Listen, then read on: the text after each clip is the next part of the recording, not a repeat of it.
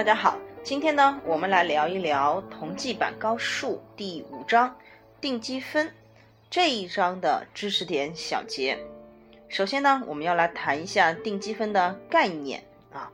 那么我们讲在定积分概念里边呢，请大家注意，事先我们是已知 f(x) 在一个 B 区间 a 到 B 上是有界的，这就意味着 f(x) 在整个 B 区间上是有定义的。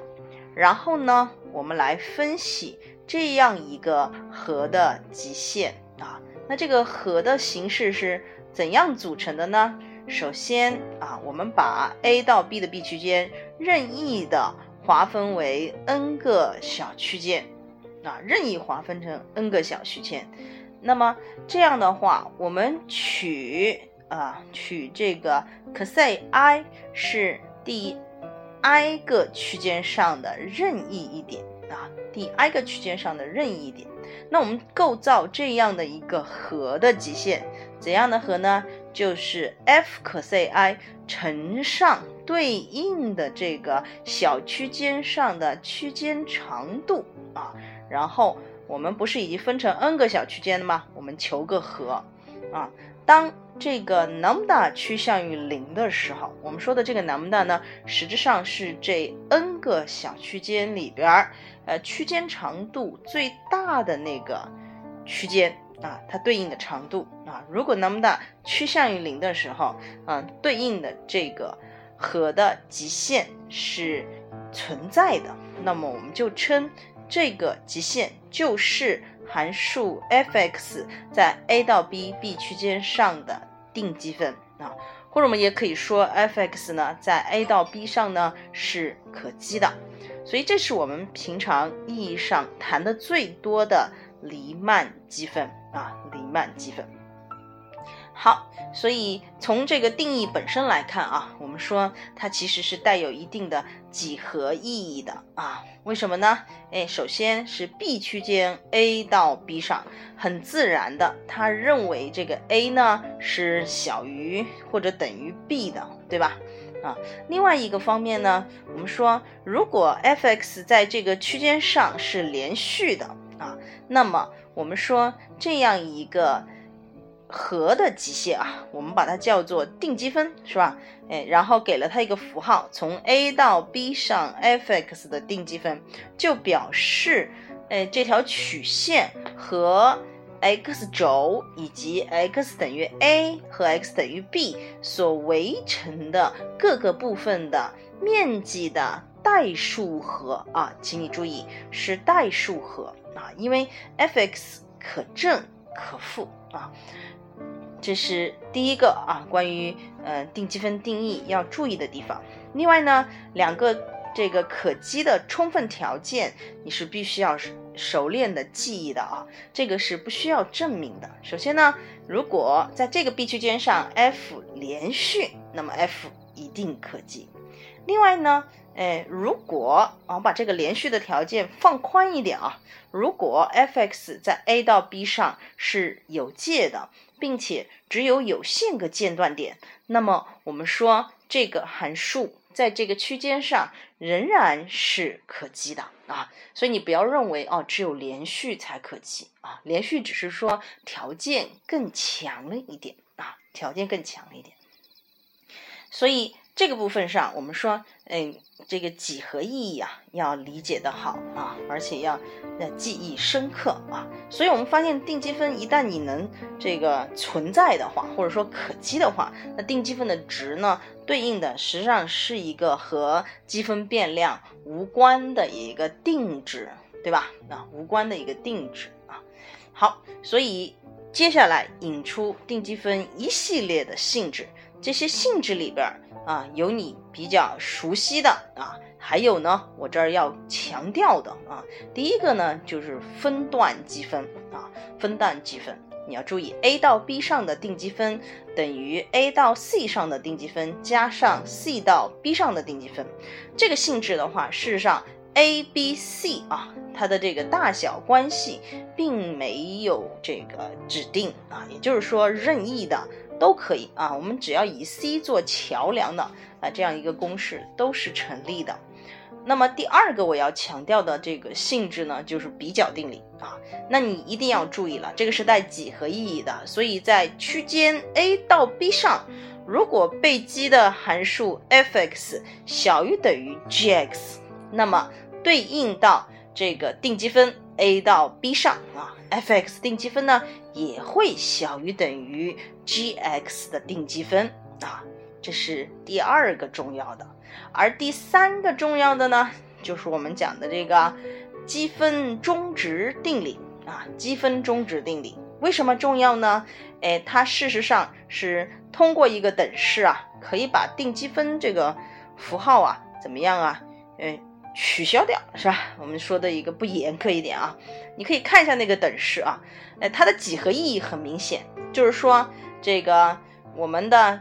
x 等于 a，x 等于 b，以及 x 轴和曲线 f(x) 围成的这个曲边梯形的面积，事实上是可以用一个合适的这个 f 可 c 做高，然后用 b 减 a 做这个宽度，是吧？对应这样一个长方形的一个面积啊。也就是说，曲边梯形的面积能够用一个合适高的这个长方形的面积呢来代替啊，这个很重要啊，尤其我们以后到了这个证明题目里边啊，这个思路啊指向性是很明朗的啊，就是说要求什么？那如果这个过程中如果要求要把积分符号去掉的话，你就可以考虑用这个积分中值定理了啊。其中可 c 呢是 a 到 b 上区间上的一点。哦，好，这是第三个重要的，第四个重要的比较简单啊，就是什么呢？奇偶函数它的定积分的性质和周期函数的定积分的性质这部分呢，我不多说啊，嗯，你慢慢的去看啊，再慢慢的去悟啊。好，那么前面算是一个部分啊，定积分的概念和性质。后面呢是另外一个重要的理论部分，那就是定积分的基本定理啊，我们有时候叫微积分基本定理啊。那么微积分基本公式啊，我们说，嗯，有几个重要的点啊，有几个重要的点，一个呢是两个定理啊，一个是变上限积分函数的相关定理，还有一个才是这个牛顿莱布尼兹公式。对吧？那么这两个里边更重要的应该是第一个。首先，你应该掌握什么是变上限积分函数。然后呢，哎，关于变上限积分函数有两个非常重要的结论。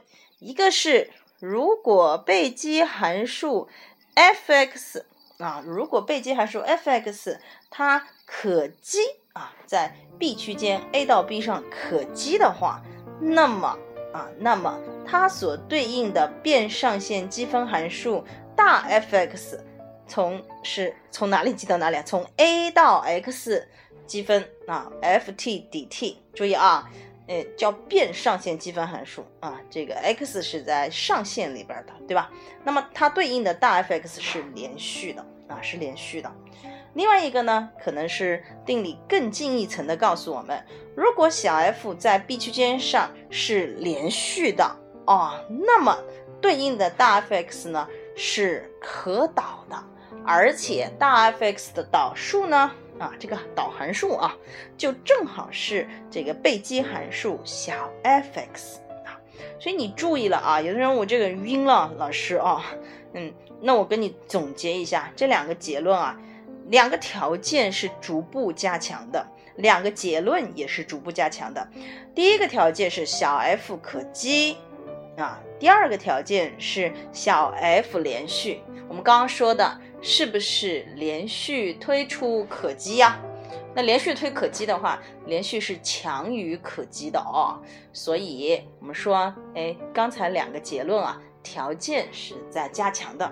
啊，从第一个到第二个是从可积到连续是加强的，那么它的结论其实也是加强的，呃，结论都是关于大 F 的。啊，第一个是小 f 可积，那么大 F 连续啊，大 F 连续。第二个是小 f 连续，那么大 F 可导啊。请问你连续和可导谁更强呢？嗯，想一想，哦，有人说哦，可导退出连续，对的吧？所以可导是强于连续的啊，所以这个结果也是有加强的。那这两条结果也是有加强的。哦，所以这个层次上其实想想也很正常。我们说啊，条件加强，结论加强嘛，对不对？哎，这是显然的啊，对不对？好，那么第二个结论还给我们指出了一条明路，什么明路呢？只要小 f 在 B 区间上连续，那么我们就可以构造它的一个原函数。大 F，而这个大 F 事实上就是它的变上限积分函数啦，对不对？好，所以这个定理里边啊东西很多啊，你一定要好好的想清楚，好不好？好。这是第一个大部分啊，微积分基本公式的第一个部分。第二个部分呢是牛顿莱布尼兹公式啊。正是因为有前面那个部分的理论基础，我们这儿再来讲牛顿莱布尼兹公式的证明啊，就一定要借这个什么前面刚才那个部分的这个定理结论了啊。所以，请你务必要把牛顿莱布尼兹公式这个定理是怎么来的、怎么证的啊，要搞得一清二楚。一方面呢是本身这个定理就是很典型，另外一个方面呢，它完全可以做一个考试的一个类型的推广啊，所以请你认真的看，然后看出里边有什么可恶的啊，这是最重要的，对不对啊？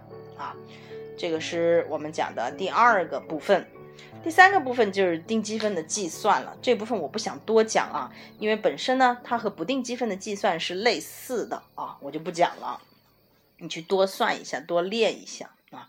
第四个部分是这个反常积分，也就是我们平常意义上讲的广义积分。上次我在导读里边就已经说了啊，为什么是两个方面？它是这个推广了我们刚才有一个这个定积分存在的一个充分条件，记得吗？哎，说什么？哎，小 f 在这个区间上是有界的，并且是什么有？这个有限个间断点的，那么小 f 就是可积的，有印象吗？所以我们把这两条把它推广一下。第一个就是，如果这个区间它不是一个有界区间，不是 a 到 b 上的，而是 a 到无穷，或者无穷负无穷到这个 b，或者是负无穷到正无穷这种类型啊，一个是这方面的推广，还有一个方面的推广呢，就是我们讲的，哎，它。小 f 不是有界的，是吧？啊，它不是有界的啊，它可能这个小 f 趋向于一个无穷，在这个积分区间里，那你怎么来处理这件事儿啊？所以这两个，一个是无穷期间上的反常积分，还有一个就是无界函数的反常积分啊。那你仔细阅读它的定义，你会发现呢，它的这个反常积分的一个推广是一个很自然的推广啊，它把这个。